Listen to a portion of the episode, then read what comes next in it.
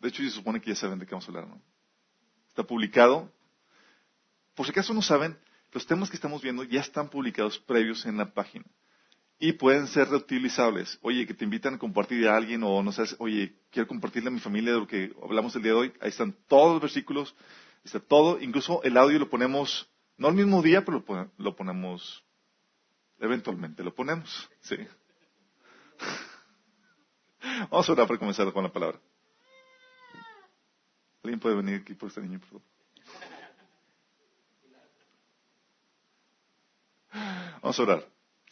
Padre Celestial, te damos gracias, Señor, por la bendita oportunidad de estar aquí, Señor, reunidos con el propósito de alabarte, Señor. Dedicar un tiempo para enfocarnos completamente en ti, Señor. Y en ese propósito queremos venir, Señor, para que pedirte que, que nos hables, Señor, por medio de tu palabra. Queremos ser como, como María, Señor, que se sentaba a tus pies, Señor, para escuchar hablar de ti, Señor. Te ruego que hables a través de mí, mis palabras, Señor, a través de mi boca. Que lo que tú tengas el mensaje para hoy, Señor, toque el corazón de las personas que están aquí, Señor, y de las que nos sintonizan, Padre. Ayúdanos, Señor, en este proceso. Queremos ser más y más a tu imagen y semejanza, Señor.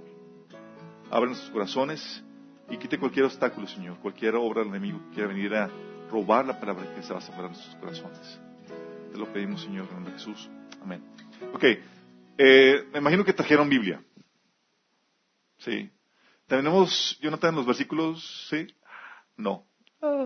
Ok, bueno, vamos a tener la Biblia. Eh, el tema de hoy, vamos a hablar de las tormentas de la vida. Sí, de hecho me estaban echando carro con el tema. Era que los caminos de la vida, sí, los caminos de la vida. No, nada que ver. Bueno, algo que ver, sí. La vida tienes algo, vas a pasar por algunas tormentas. De hecho, quiero que comencemos con el versículo, con Mateo 7 del 24 al 27. Fíjate lo que dice. Se lo voy a leer. Es Mateo 7, de 24 al 27. Dice, cualquiera pues que oye estas palabras y las hace, le compararé a un hombre prudente que edificó su casa sobre la roca. Descendió lluvia y vinieron ríos y soplaron vientos y golpearon contra aquella casa y no cayó, porque estaba fundada sobre la roca. Pero cualquiera que me oye estas palabras y no las hace, le compararé a un hombre insensato que edificó su casa sobre la arena, y descendió lluvia, y vinieron ríos, y soplaron vientos, y dieron con ímpetu contra aquella casa, y cayó, y fue grande su ruina. ¿Ok? ¿Qué te está diciendo aquí el Señor? Hay varias cosas que el Señor te, enseña aquí con esto. Ah, gracias, Jonathan. Hay varias cosas que te enseña esto. Primera, te está diciendo que hay tormentas que van a venir en la vida de todo individuo. Seas necio, insensato, o seas prudente. Sí. Viene la tormenta sobre ambas personas. Y aquí menciona que te enseña que si tú estás edificado en la persona de Cristo y en sus enseñanzas, vas a prevalecer o vas a vencer en esas tormentas. ¿Estamos conscientes? Hay veces en donde dices, es que ya no aguanto, o, estás, o sea, no estás viviendo la tormenta en victoria. Cuando no estás viviendo la, tormenta en victoria, hay situaciones donde, oye, tengo crisis con mis papás, en el trabajo, lo que tú quieras, es una clara señal de que no estás aplicando las enseñanzas de Jesús en tu vida. Sí. Cuando ya quieres eh, tirar la toalla, te está diciendo, no estás fundamentado. Porque una casa edificada sobre la roca prevalece. La que se destruye, ¿cuál es? La que no. ¿Ok? Entonces vamos a comenzar con eso. Entonces va a haber tormentas. Estudiando la Biblia, episodios de tormentas, me encontré que hay cuatro tipos de tormentas. Y vamos a ver las cuatro tipos de tormentas que seguramente, bueno, tres seguramente vas a pasar. Y una es opcional. ¿Sale? Cuatro tipos de tormentas que las personas podemos empezar a eh, experimentar. ¿Cuáles son? Vamos a ver la tormenta de Jonás. ¿Se acuerdan? Fabuloso, mítico personaje de Jonás que fue tragado por una ballena. ¿Se imaginan dentro de una ballena? Sí, tipo Pinocho. Sí, una película, ¿verdad? ¿Qué es lo que dice? Vamos a leer este pasaje. Viene en el capítulo 1, del 1 al 17 de Jonás. Vamos a leer esta, esta tormenta. de qué se trata y qué podemos aprender de ella. ¿Qué te dice? La palabra, del Señor vino a Jonás, hijo de Amitai. Anda, ve a la gran ciudad de Nínive y proclama contra ella que su maldad ha llegado hasta mi presencia. Jonás se fue, pero en dirección a Tarsis para huir del Señor. Fíjate bien esto, voy a hacer una pausa aquí. El contexto de esto es que Nínive era una ciudad, una nación que era enemiga de Israel y que los maltrataba. ¿Sí? Entonces, como si el Señor te dice, es que ve con tu enemigo y dile que se arrepienta si no lo va a ir mal. ¿Sí? Y agarró Jonás una dirección contraria, no porque estaba perdido. ¿Sí? No es como que, oh, ¿dónde voy? ¿Dónde queda? Y se equivocó de barco y, y no, no, no, no.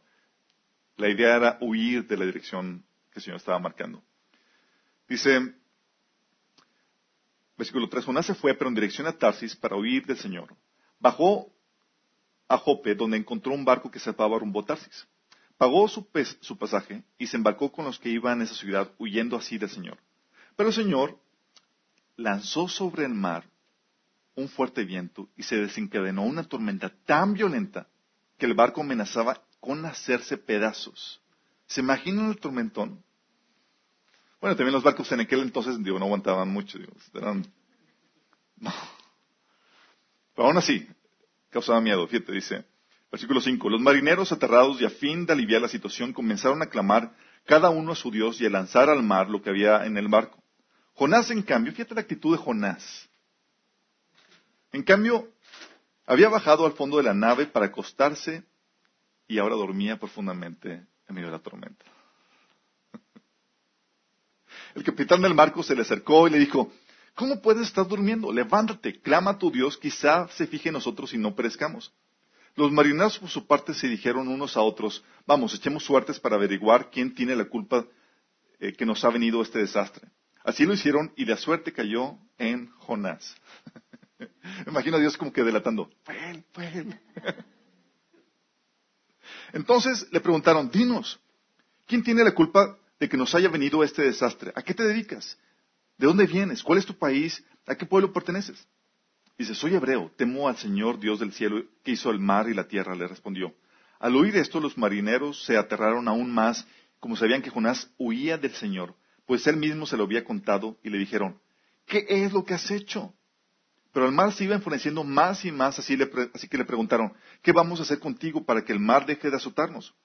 Tómenme y láncenme al mar y el mar dejará de azotarlos. Le respondió, yo sé bien que por mi culpa se ha desatado sobre ustedes esta terrible tormenta. Sin embargo, en un intento por regresar a tierra firme, los marineros se pusieron a remar con todas sus fuerzas, pero como el mar se enfurecía más y más contra ellos, no lo consiguieron. Entonces clamaron al Señor, oh Señor, tú haces lo que quieres. No nos hagas perecer por quitarle la vida a este hombre, ni nos hagas responsables de la muerte de este inocente. Así que tomaron a Jonás y lo lanzaron al agua. Y la furia del mar se aplacó. Al ver esto se apoderó de ellos un profundo temor al Señor, a quien le ofrecieron un sacrificio y le hicieron votos. El Señor, por su parte, dispuso un enorme pez para que tragara a Jonás, a quien pasó tres días y tres noches en su vientre. ¿Se imaginan la escena? Entonces Jonás oró al Señor, su Dios, desde el vientre del pez. Esta es una historia muy peculiar. Si no han leído todo el libro de Jonás, hay mucha enseñanza en ella. Pero esa es la tormenta de Jonás. yo que te fijes en algunas características de esta tormenta. Esta tormenta vino por desobediencia. Va a haber tormentas en tu vida que van a venir y es para decirte, hey, estás tomando el rumbo equivocado. Estás mal. Tienes que corregir tu camino. Sí. Esa tormenta es por desobediencia. Entonces, ¿va a haber tormentas en la vida? Sí, va a haber tormentas. Cuando te desvíes del Señor, cuando empieces a agarrar el camino equivocado, te va a ir mal. Dice la Biblia que Dios corrige a los que ama. Sí. Si te ama, te va a corregir, te va a dar tu paupa. Sí. Si no te corrige y andas por el mal camino, preocúpate, porque eso es una señal de que no eres hijo de Dios. Pero si eres el Señor, te va en su preocupación por ti, va ahí contigo y te va a dar, hijito, vamos a ver, disciplina. Y te va a dar tu papá. Te va a hacer que reacciones. ¿Sí? O porque Dios no ere que perezcas como el resto del mundo, dice la sino quiere que que seas para salvación. Entonces, Dios te va a disciplinar, va a hacer que te vaya mal. Entonces dices, oye, la tormenta que estoy viviendo, tal vez estás en este momento y dices, estoy pasando por una tormenta. ¿Ya verificaste cómo está tu obediencia con el Señor? Fíjate lo, interesante de esta tormenta. Esta tormenta, tú te puedes dar cuenta que tu desobediencia afecta al resto de las personas. O sea, te llevas de encuentro más personas. El pecado nunca es individual. Ah, pues yo puedo hacer lo que yo quiera. Al cabo es mi vida. Sí, como la gente típicamente piensa. Pero jamás ha sido así. El pecado siempre va a afectar a más personas. Entonces, cuando tú decides pecar, dices, estás diciendo también fregarle la vida al resto de las personas. Sí, porque vas a traer consecuencias. Vas a dañar a personas. Sí. Afectas a personas. Y fíjate la, la insensibilidad de Jonás en su rebeldía. Sabía que la tormenta, no fue como que le cayó la revelación cuando lo despertaron. Sabía que la tormenta era por su desobediencia. Sabía que estaban paniqueados todos los marineros. ¿Y qué hizo? Ah, me desconecto, voy a dormirme, allá que... ¿Te das cuenta de la sensibilidad? En su terquedad. O sea, el barco estaba... Y ese fue a dormir. O sea, me vale que los demás se les vaya mal. Cuando tú estás empeñado en tu, pecado, así empecinado en tu pecado, lo que hace, o sea, tú puedes estar dañando personas, a personas en que incluso te preocupas o que en teoría amas, y tú como si nada. Y eso sucede, o sea, muchas veces hay personas que están en una relación, por ejemplo, inmoral, eh, relaciones sexuales fuera del matrimonio, y están dañando a, tal vez a su esposa, porque están teniendo relación con otra persona, están siendo infieles o están teniendo relaciones antes del matrimonio, estás dañando a tu futura esposa. Eh, hay personas que en su terquedad, o sea, tienen malas en su negligencia, son irresponsables. Por ejemplo, los estudiantes, digo, los jóvenes. Oye, tu única responsabilidad es dedicarte a la escuela. Ah, no importa. Sacas malas notas.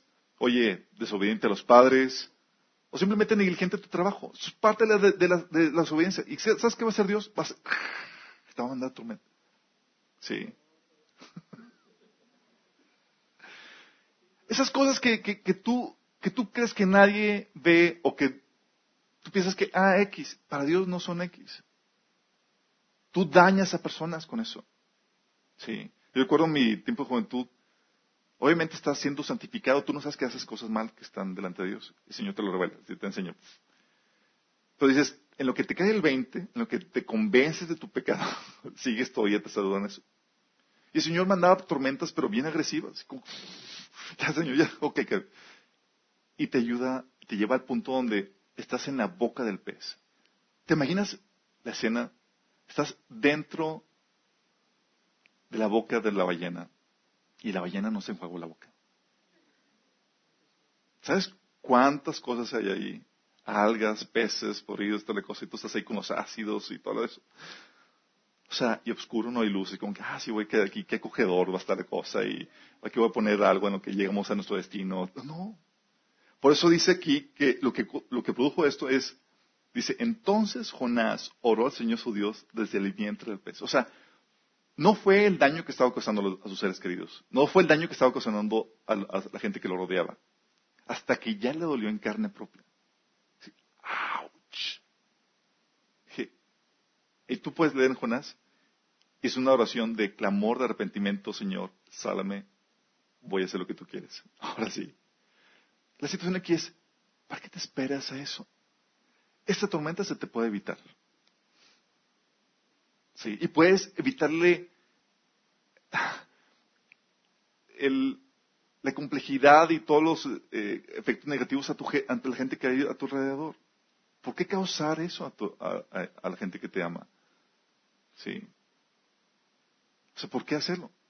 ¿Por qué esperarte eso? Mejor, flojito y cooperando, Señor, lo que tú quieras, y cuando tú quieras, vamos y lo hacemos. Sí. Esa tormenta se pudo evitar. Esa es una tormenta que viene por desobediencia. Y va a venir en tu vida cada vez que, por amor a ti, te vas a acudir. Señor, ¿qué onda? Y pues, inspeccionate. Va a haber tormentas en donde Dios va a permitir para que te santifiques, para avisarte, algo está mal en tu vida. Sí. pero no te esperas a que llegue la situación muy crítica. ¿Sale? Porque si no se hubiera arrepentido, el se lo hubiera devorado. Sí. Entonces tenemos esa tormenta, vamos a ver la segunda tormenta. Esa es la tormenta, Jonás, tormenta por desobediencia. ¿Vamos bien? Segunda tormenta. La tormenta es la tormenta que sufrieron los discípulos. Viene en Mateo 8, del 23 al 27. Dice, luego Jesús entró en el barco y comenzó a cruzar el lago con sus discípulos. De repente se desató sobre el lago una tormenta con las olas que entraban en el barco, pero a Jesús dormía. Los discípulos fueron a despertarlo. Señor, sálvanos. Nos vamos a ahogar, gritaron. ¿Por qué tienen miedo? preguntó Jesús. Tienen tan poca fe. Entonces se levantó y reprendió el viento y las olas y de repente hubo una gran calma. Los discípulos quedaron asombrados y preguntaron, ¿quién es este hombre? Hasta el viento y las olas le obedecen. Wow. Entonces, oye, bueno, entonces voy a obedecer al Señor, voy a ser sensible, voy a ser dócil a Él, para que no me vengan esas tormentas. Ups, aunque estés en obediencia con Jesús en el barca, van a venir las tormentas. Pero esa tormenta es también para bendición. Una es para que enmiendes tu mal camino. Pero fíjate en este, en este caso. En este caso, los discípulos estaban siguiendo la dirección de Jesús. Le dice Jesús a los discípulos, vamos a cruzar la... Era que el mar de Galilea, aunque realmente no es mar, ¿eh? es un laguito muy particular ahí. Y dice, bueno, vamos a cruzar. Y está Jesús con ellos, y están navegando. Y en medio de eso, Jesús da el azotón. Imagínate qué tan cansado estaba Jesús. ¿sí? Qué tan cansado y qué tan confiado en Dios estaba. Y en medio de eso se desata la tormenta. Esta tormenta te hace ver de que hay situaciones que tú vas a vivir en donde estás haciendo lo que Dios te pide que hagas. Oye, Señor, te escuché mal. O sea, me dijiste que cruzara o no cruzara.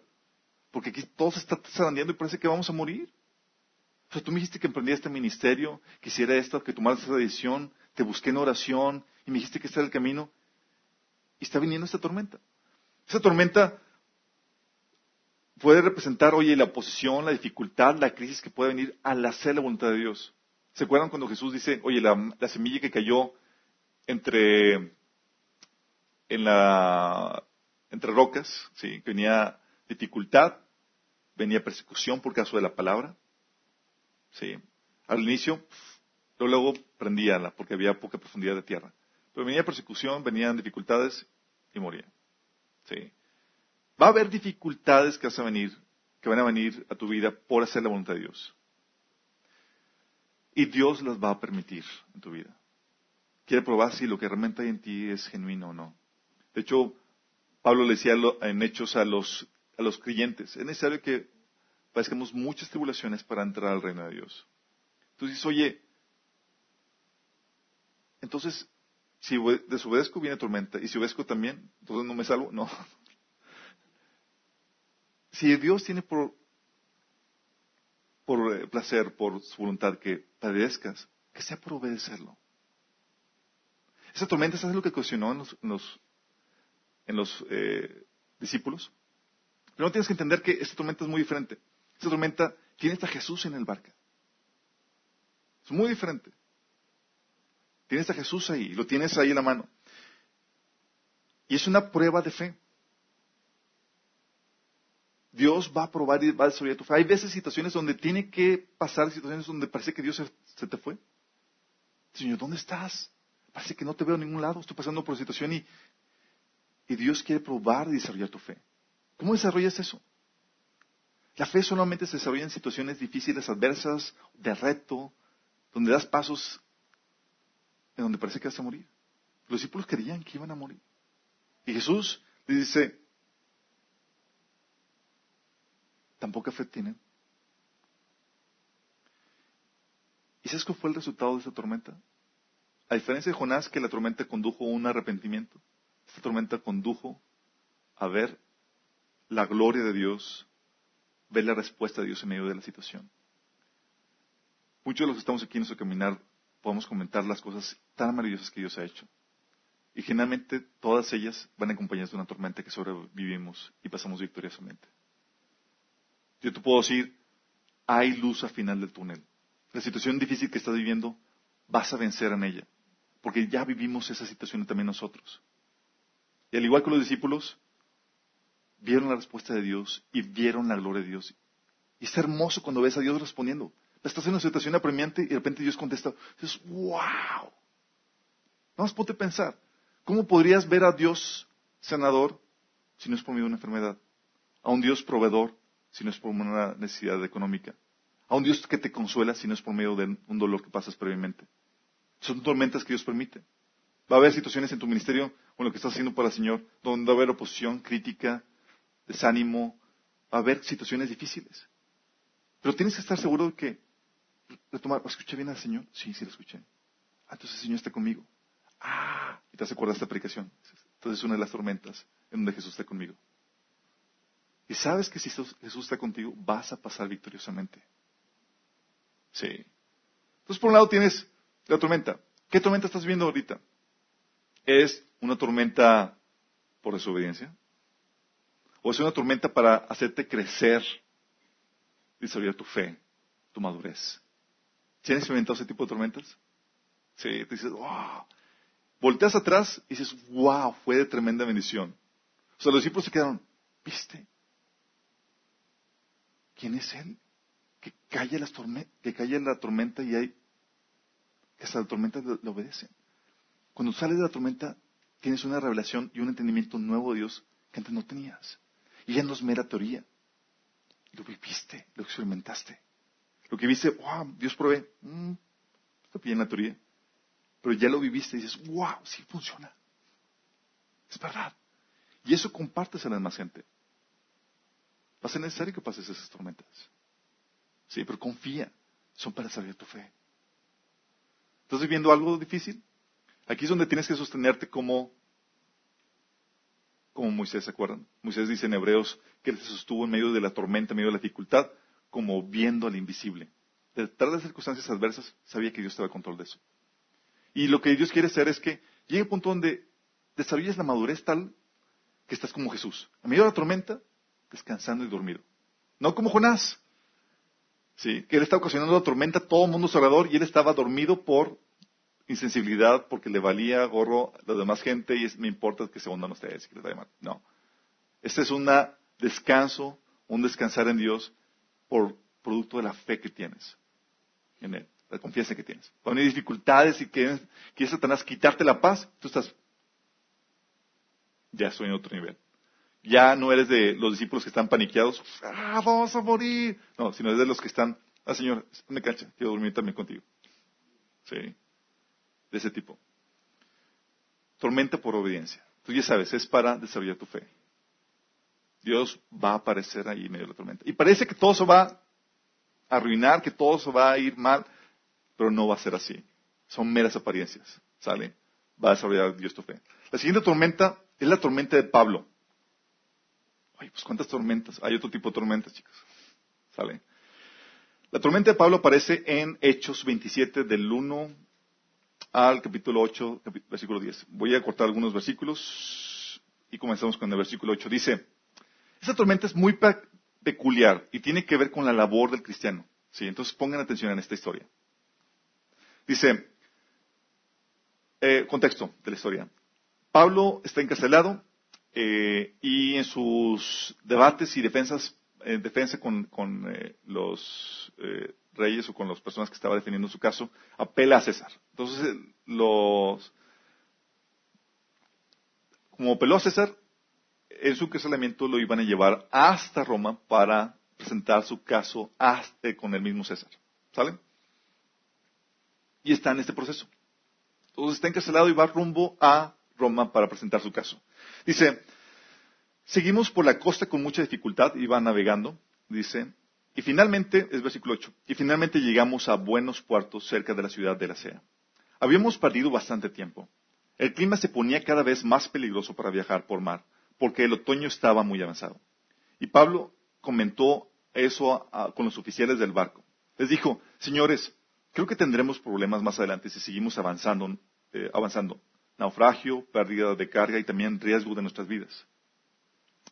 Pero el oficial a cargo de los prisioneros les hizo, le hizo más caso al capitán y al dueño del barco que a Pablo. Cuando un viento suave comenzó a soplar desde el sur, los, marineros pensaron que podrían llegar a salvo. Entonces lavaron anclas y navegaron cerca de la costa de Creta. Pero el clima cambió abruptamente y un viento huracanado, llamado nororiente, sopló sobre la isla y nos empujó mar abierto. Los marineros no pudieron girar el barco para hacerle frente al viento. Así que se dieron por vencidos y se dejaron llevar por la tormenta. Navegamos al resguardo del lado con viento, con menos viento de una pequeña isla llamada Cauda, donde con gran dificultad subimos a bordo el bote salvavidas que era remolcado por el barco. Después los marineros ataron cuerdas alrededor del casco del barco para reforzarlo. Tenían miedo de que el barco fuera llevado a los bancos de la arena de Sirte, frente a la costa africana. Así que bajaron el ancla flotante para disminuir, la velocidad del barco y se dejaron llevar por el viento. El próximo día, con la fuerza del vendaval, siguieron azotando, seguía azotando el barco. La tripulación comenzó a echar la carga por la borda. Luego, al día siguiente, hasta arrojaron el agua parte del, eh, parte del equipo del barco. La gran tempestad rugió durante muchos días, ocultó el sol y las estrellas, hasta que al final se perdió toda esperanza. Nadie había comido en mucho tiempo.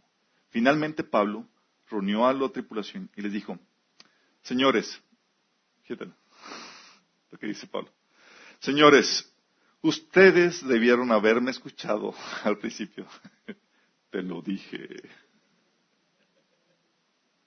Claro, Pablo no se lo podía guardar así desde el inicio. Ya te lo voy a hacer.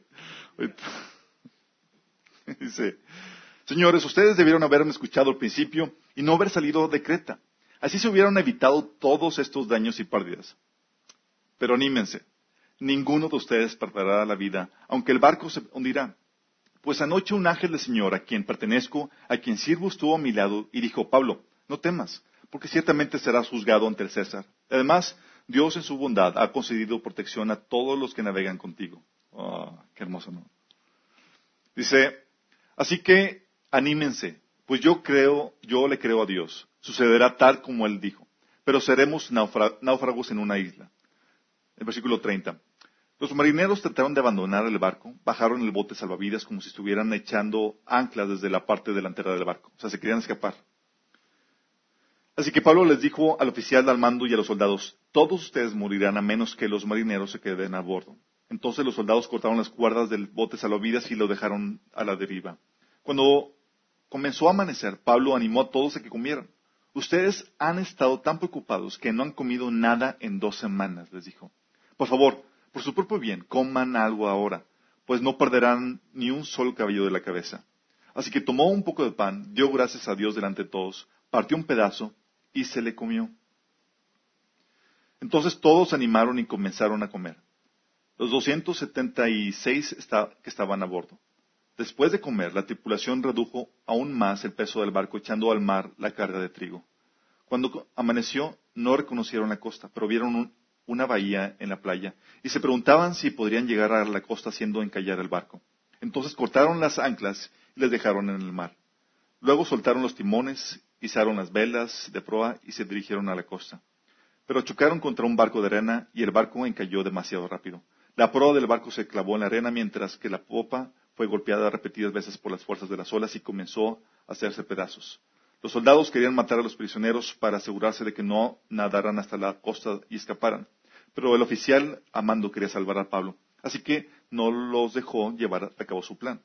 Luego les ordenó a todos que sabían nadar que soltaran por la borda, que saltaran por la borda primero y se dirigieran a tierra firme. Los demás se sujetaron a tablas o a restos del barco destruido, así que todos escaparon salvo hasta la costa.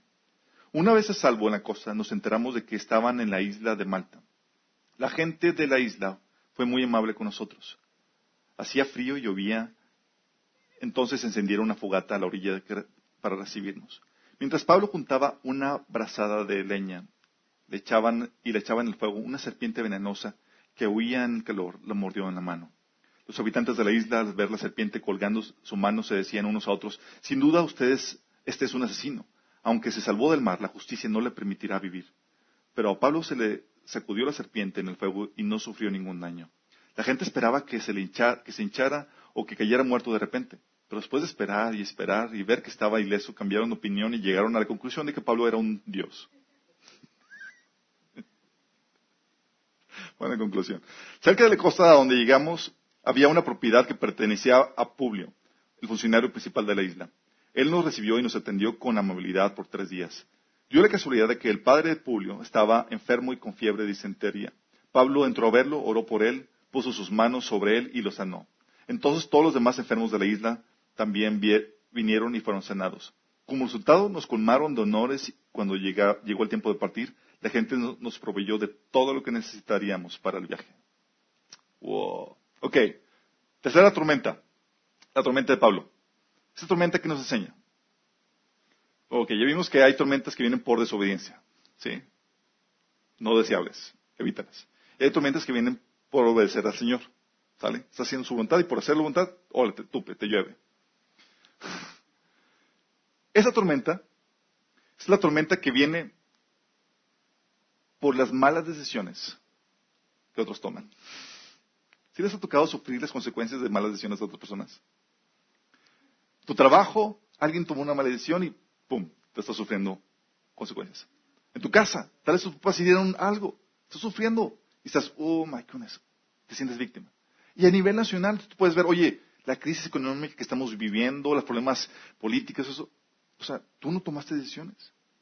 Y nos quejamos de los políticos y todo eso y estamos viviendo una tormenta producto de decisiones tomadas por otras personas. ¿Sí nos sentimos identificados?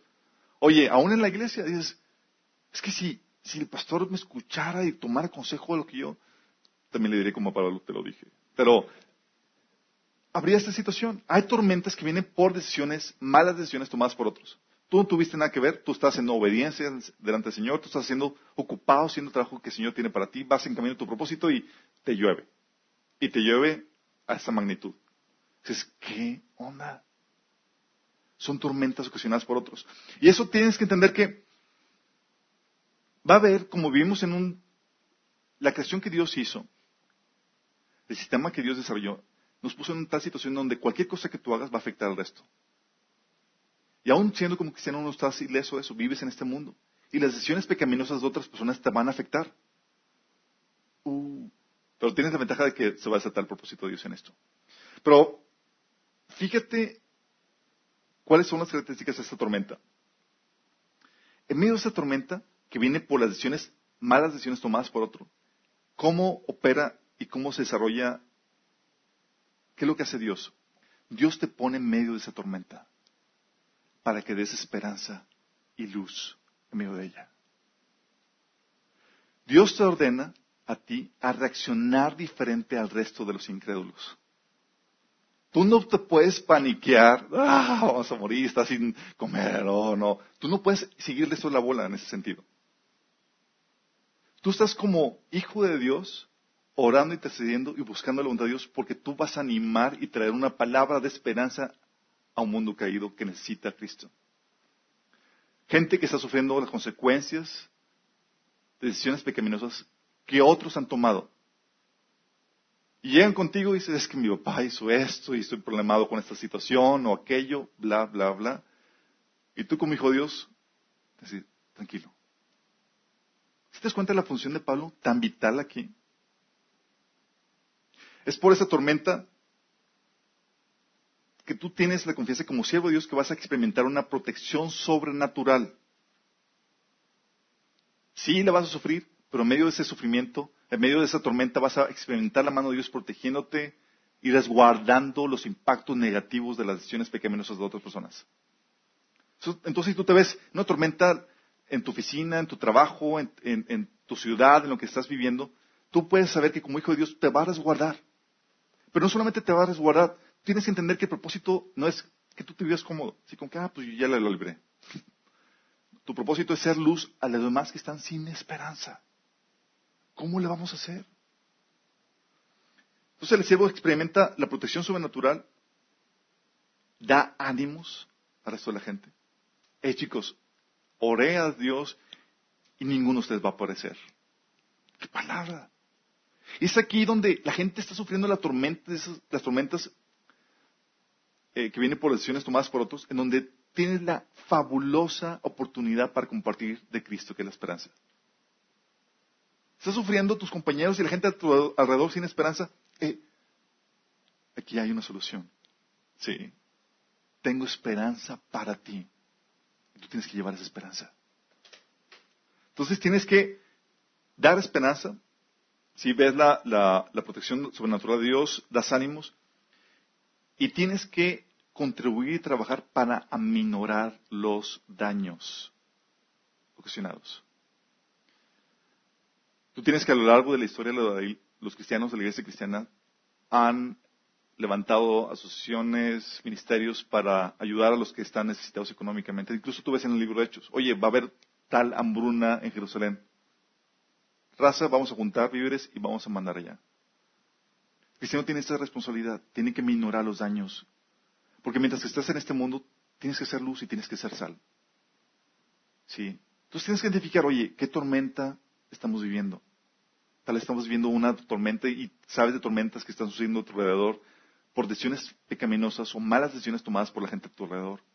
¿Estás siendo la luz, así como Pablo? ¿O solamente estás sufriendo, quejándote, no, es que el presidente, bla, bla, que lo cambie, bla? ¿Estás haciendo algo para responder? Recuerdo en una situación donde estaba en la, en la, en la universidad y, o sea, organizaron un evento para eh, donde íbamos a tener los estudiantes un encuentro con eh, los diputados, porque los diputados querían hacer una legislación para beneficiar a los jóvenes. Entonces querían ver qué necesidades teníamos para que ellos pudieran respondernos con esto. Y la dinámica en la, primera reunión, recuerdo, estaban los diputados enfrente, estaban los estudiantes, los, nos llamaron a los, que estábamos dirigiendo alguna asociación en la escuela. Entonces éramos no todos los estudiantes, éramos unos cuantos. Y cada quien presentaba su problemática y todos ellos apuntaban y toda la cosa y estaban así como que no, sí, le vamos a ayudar y todo eso. Y recuerdo la, todo cambió la dinámica cuando me tocó hablar. Porque les dije, gracias por poner la, eh, tener la, iniciativa para hacer algo por nosotros. Pero la dinámica aquí no, no la siento bien. Entonces vienen como nosotros, como si fuéramos los jóvenes problemados que vienen ustedes a salvarnos de la vida. En cambio, les voy a platicar lo que estamos haciendo nosotros como en nuestra asociación estudiantil. Les platicamos de que, oye, no teníamos cómo eh, eh, hacer prácticas profesionales, inventamos eh, una asociación cuando hicimos ese trabajo, iniciativa, liderazgo para poder resolver las problemáticas que estamos teniendo. Y les dije, o sea, nosotros ya estamos trabajando para resolver nuestros problemas. No necesitamos que venga alguien más a, que venga a hacernos dependientes de ellos. Y eso es lo que Dios quiere para ti. No tienes que esperar a que alguien más venga a resolverte la problemática, porque Dios te ha puesto a ti. Tú eres la solución. ¿Qué parecería que ah, te conviertes, ¡pum!, desapareces? Ya, estás haciendo, pues ¿para qué te quedas aquí? Pero Dios te dejó aquí para que la luz y la sal. ¿Y te acuerdas de la encomienda de Jesús? Dice que tus obras brillen delante de los hombres para que glorifiquen a Y esas tormentas son excelente oportunidad. ¿Sabes quién se llevó el reflector aquí? Dios gracias a Pablo. Yo sé que el Dios que me habló nos va a salvar. Y se salvó. Y luego aprovechó la situación y se convierte el de la isla. Y aprovecha la situación de la tormenta y todo eso y arma su campaña de milagros y de sanidad. Y luego ya que este termina eso, o sea, todos los demás fueron beneficiarios porque llega toda la población a darles los víveres y todo lo que necesitan para seguir su viaje a todos ellos. ¿Sí te das cuenta? ¿Era o no Pablo luz y sal en medio de la tormenta? ¿Estás siendo tú esa luz y esa sal? ¿O estás siendo como el resto, paniqueado y corriendo como gallinas sin cabeza por todos lados? Esa es la tormenta. Y ahorita estamos viviendo nuestra tormenta. Hay situaciones económicas, macroeconómicas, políticas, sociales, y la gente está sin esperanza. Piensa que el bote se va a hundir.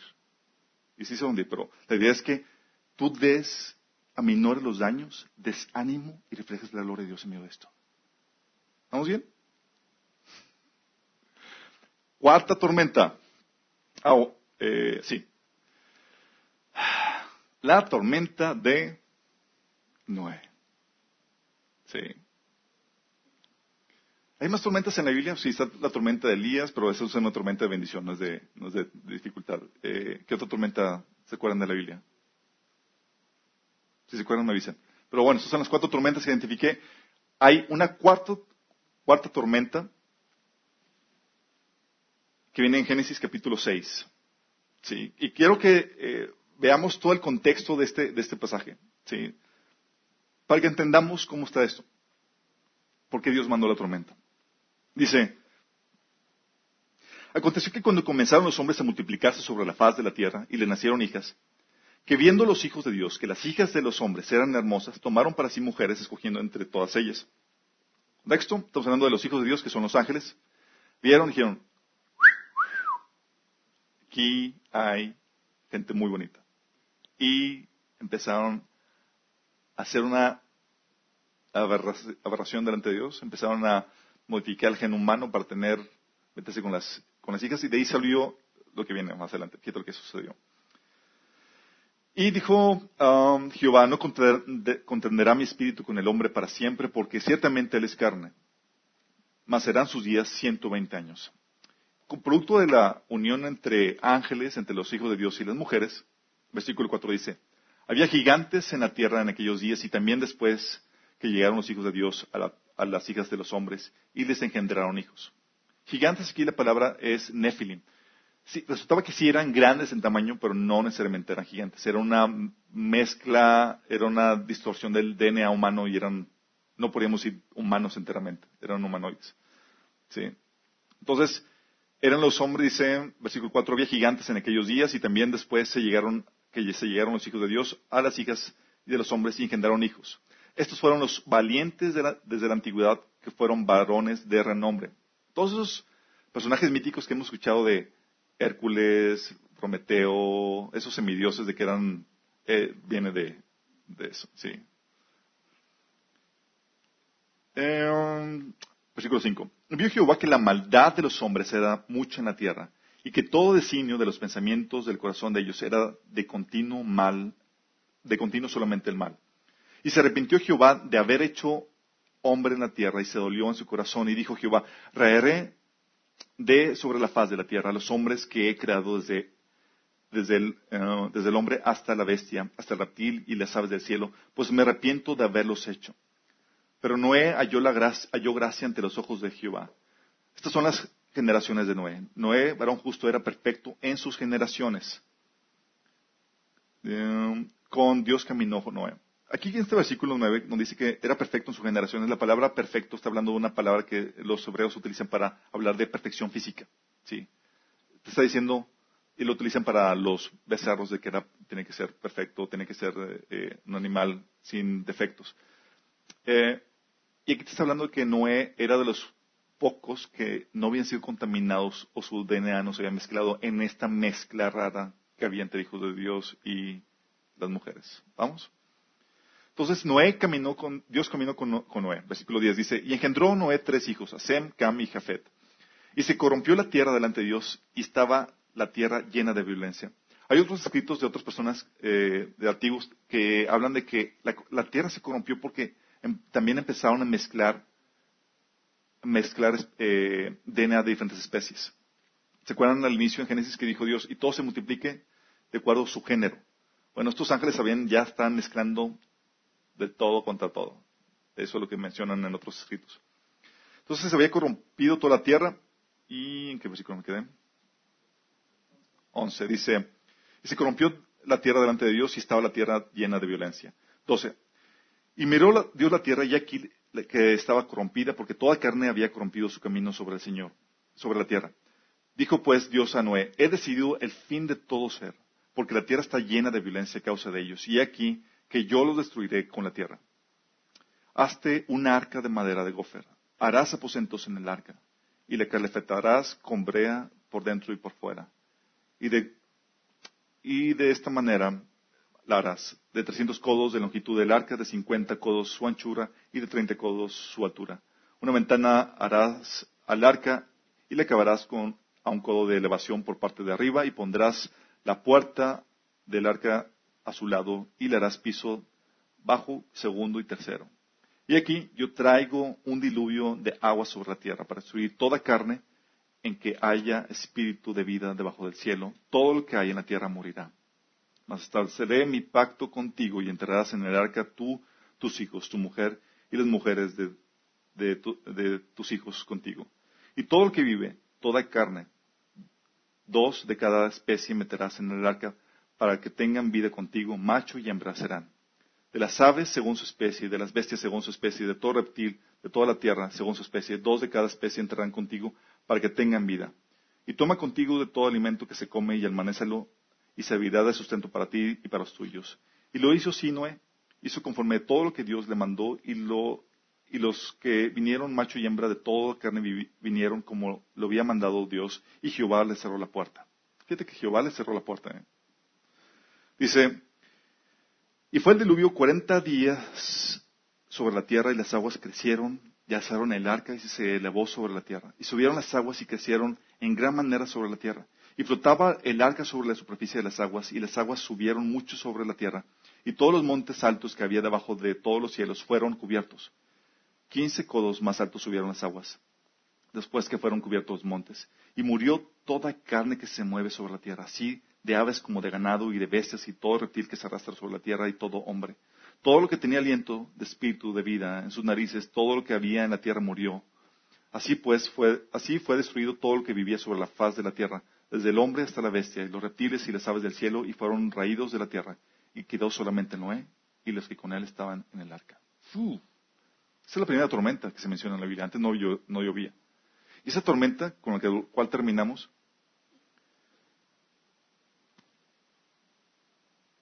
es una tormenta que simboliza el juicio de Dios. Juicio de Dios que cae sobre la maldad de la gente que rechaza a Dios. Fíjate las características de esta tormenta. ¿Sobre quién vino la tormenta? Sobre todos los que lo rechazaron. Gente que no respetó el orden de Dios, sus mandamientos. Que quisieron hacer su voluntad. Y fíjate que se les dio la oportunidad de volver a Dios. Porque el arca no se construyó de la noche a la mañana. Este era un evento, o sea, tú ves un mastodonte de arca construido, era público, el asunto era enorme el mastodonte de arca que iban a construir. No era como que mi barquito, no mi canoa para subir. No, era huge. Tú estás viendo eso.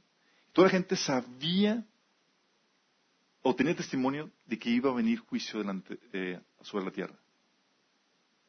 ¿Creyó? ¿Se arrepintió? ¿Buscó entrar en el arca? En lo más mínimo. ¿Vieron el testimonio del arca? Se estima que se tardó de entre 55 y 75 años. Imagínate cuánto tiempo suficiente para poder recapacitar y volver a tus caminos. O sea, no vino la tormenta sopetón sin aviso. ¿Sí? Oye, llegaban con ¿qué estás haciendo? Ah, es que va a llover. ¿Qué es llover? Ah, va a caer agua del cielo, porque antes no llovía. ¿Sí? Y se va a inundar todo esto. Si rechazas a Dios, vas a morir. Tienes que venir aquí con Ah, y se reían de él y toda la cosa porque no creían eso.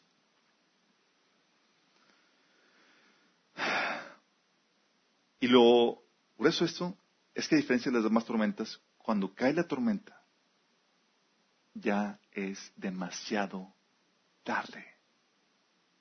No hay vuelta atrás.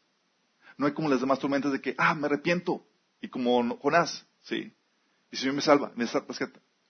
No hay como otra tormenta de como la de Jesús de que, ah, estoy teniendo tormenta, pero Jesús aquí me va a rescatar y voy a crecer. No. O como la tormenta de Pablo que voy a aprovechar para compartir y ser luz. No, aquí es una tormenta donde es ya para acabar. Así de grave es el, asunto. El resultado de esta tormenta, el propósito de esta tormenta es traer juicio de Dios, traer muerte y destrucción a los que rechazaron a Dios. Qué fuerte, ¿no? Dios hace ese tipo de, de situaciones. Sí.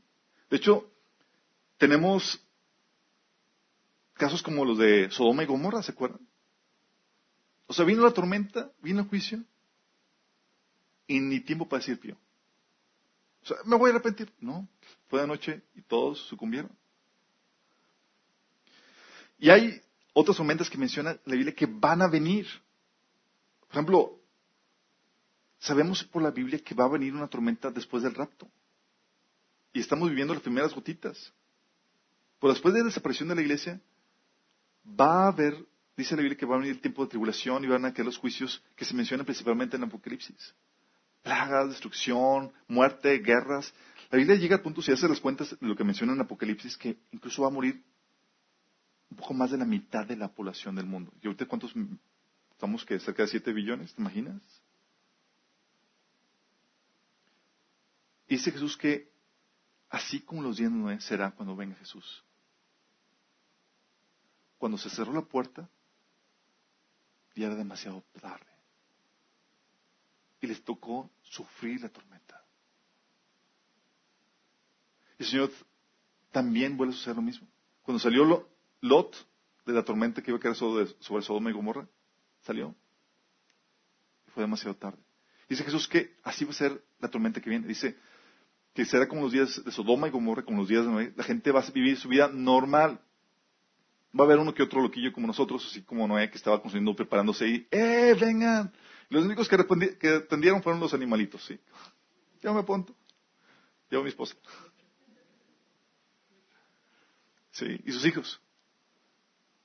Pero el Señor no quiere que perezcas. De hecho, dice la Biblia en Ezequiel 33, 11. Diles, tan cierto como yo vivo, afirma el Señor omnipotente, que no me alegro con la muerte del malvado, sino que se convierta de su mala conducta. Conviértete, conviértete de tu conducta perversa. ¿Por qué has de morir? ¿Te das cuenta que amor de Dios? ¿Por qué vas a morir? Te estoy dando la solución. Entra al arca. ¿Sabes hoy un día que representa el arca de Noé? Cristo.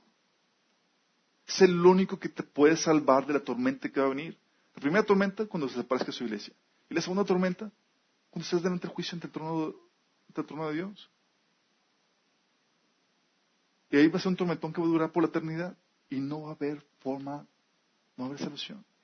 Esa tormenta, ese tipo de tormenta, la tormenta Noé, te invita, te lleva, toma una decisión ahorita porque esa tormenta no la vas a sobrevivir. Esa tormenta ya cuando entre, no va a haber, ah, sí, me arrepiento y salgo y el Señor me va a sacar de ella. No, va a ser demasiado tarde. Aún los cristianos que se quedan cuando, cuando el Señor se ve a su iglesia, les va a tocar sufrir, les va a tocar persecución, la van a sufrir, como menciona la Biblia, se la van a ver muy difícil. O sea, esa tormenta no te va a salvar. Entonces, esa tormenta te dice, sube del arca. Cristo es el arca. Si tú no te has arrepentido de tus caminos y no has entrado en el reposo de Dios, en el arca, es el tiempo de hacerlo ahorita. O si tú como cristiano no estás viviendo como debe ser, estás viviendo así como que entre un pie en el mundo y un otro pie con el Señor, el Señor te dice, conságrate.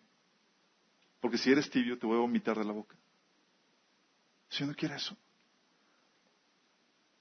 Esa tormenta viene. El Señor no quiere que parezcas, como le acabamos de leer. Y hay que terminar con esta invitación. Las demás tormentas hay salvación, hay escapatoria, hay beneficio. De esta, que no. Y tienes que tomar la decisión ahorita. Tienes que tomar la decisión hoy. Porque esto puede caer en cualquier momento. Tú no sabes incluso, ni siquiera cuándo va a ser el rapto y no sabes cuándo vas a morir. Y cuando mueres se cierra, ya no hay forma de volver atrás. El Señor está dando el tiempo de gracia ahorita. Por favor, responde. No seas como esa generación que no quiso responder a Dios. Pidieron el super testimonio. Así como que, arca de salvación, todo el que quiera salvarse del juicio venidero, favor de entrar. Y nadie entró. La arca estuvo abierta todo ese tiempo que estuvo construyendo. Y nadie entró. Nadie creyó. No seas de esos. El Señor está diciendo, entró ahora. Jesús es el arca. Ya pagó el precio de tus pecados. Tienes que pasar el juicio. ¿Quieres aceptar? Si quieres hacerlo, haz esta oración conmigo. De arrepentimiento y de entrega. Cierra tus ojos y dile ahí, Señor Jesús, Te pido que me perdones mis pecados, Señor. Me arrepiento el día de hoy de seguir mis propios caminos, de ser mi voluntad. Te pido que me perdones, que me salves. Yo hoy creo que tú eres el Señor, que moriste por mí en la cruz y que resucitaste.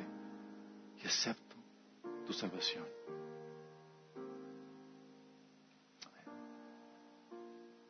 Y si tú tal vez que nos sintonizas dices, ¿sabes qué?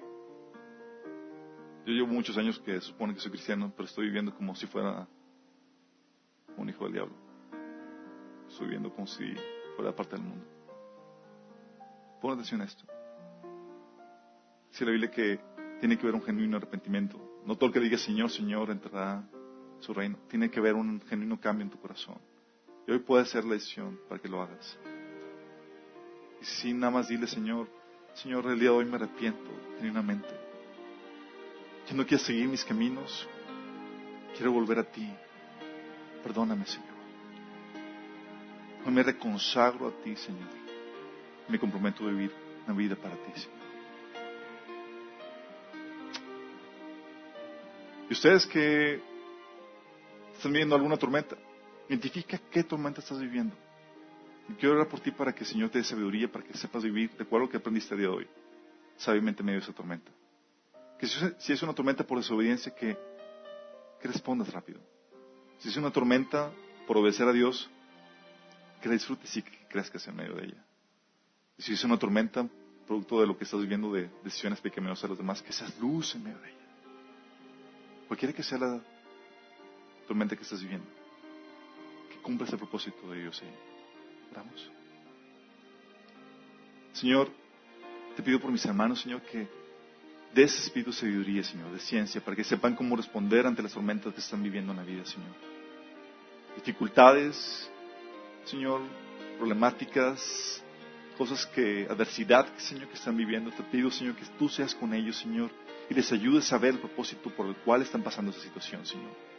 Te ruego, Padre, que tú vengas, Señor, y consueles, desaliento para seguir, Señor, a pesar de las dificultades que vivimos y vivimos todos, Señor. Ayúdanos, Señor Queremos salir victoriosos y queremos aprovechar cada tormenta, Señor, para crecer y para hacer luz, Señor, en medio de ella. Te pido que nos ayude, Señor. Todo esto en el nombre de Jesús te lo pedimos. Amén. Chicos, vamos a irnos en paz. Eh, tenemos los datos de todos. Entonces, si hay un cambio, porque estamos ahorita con la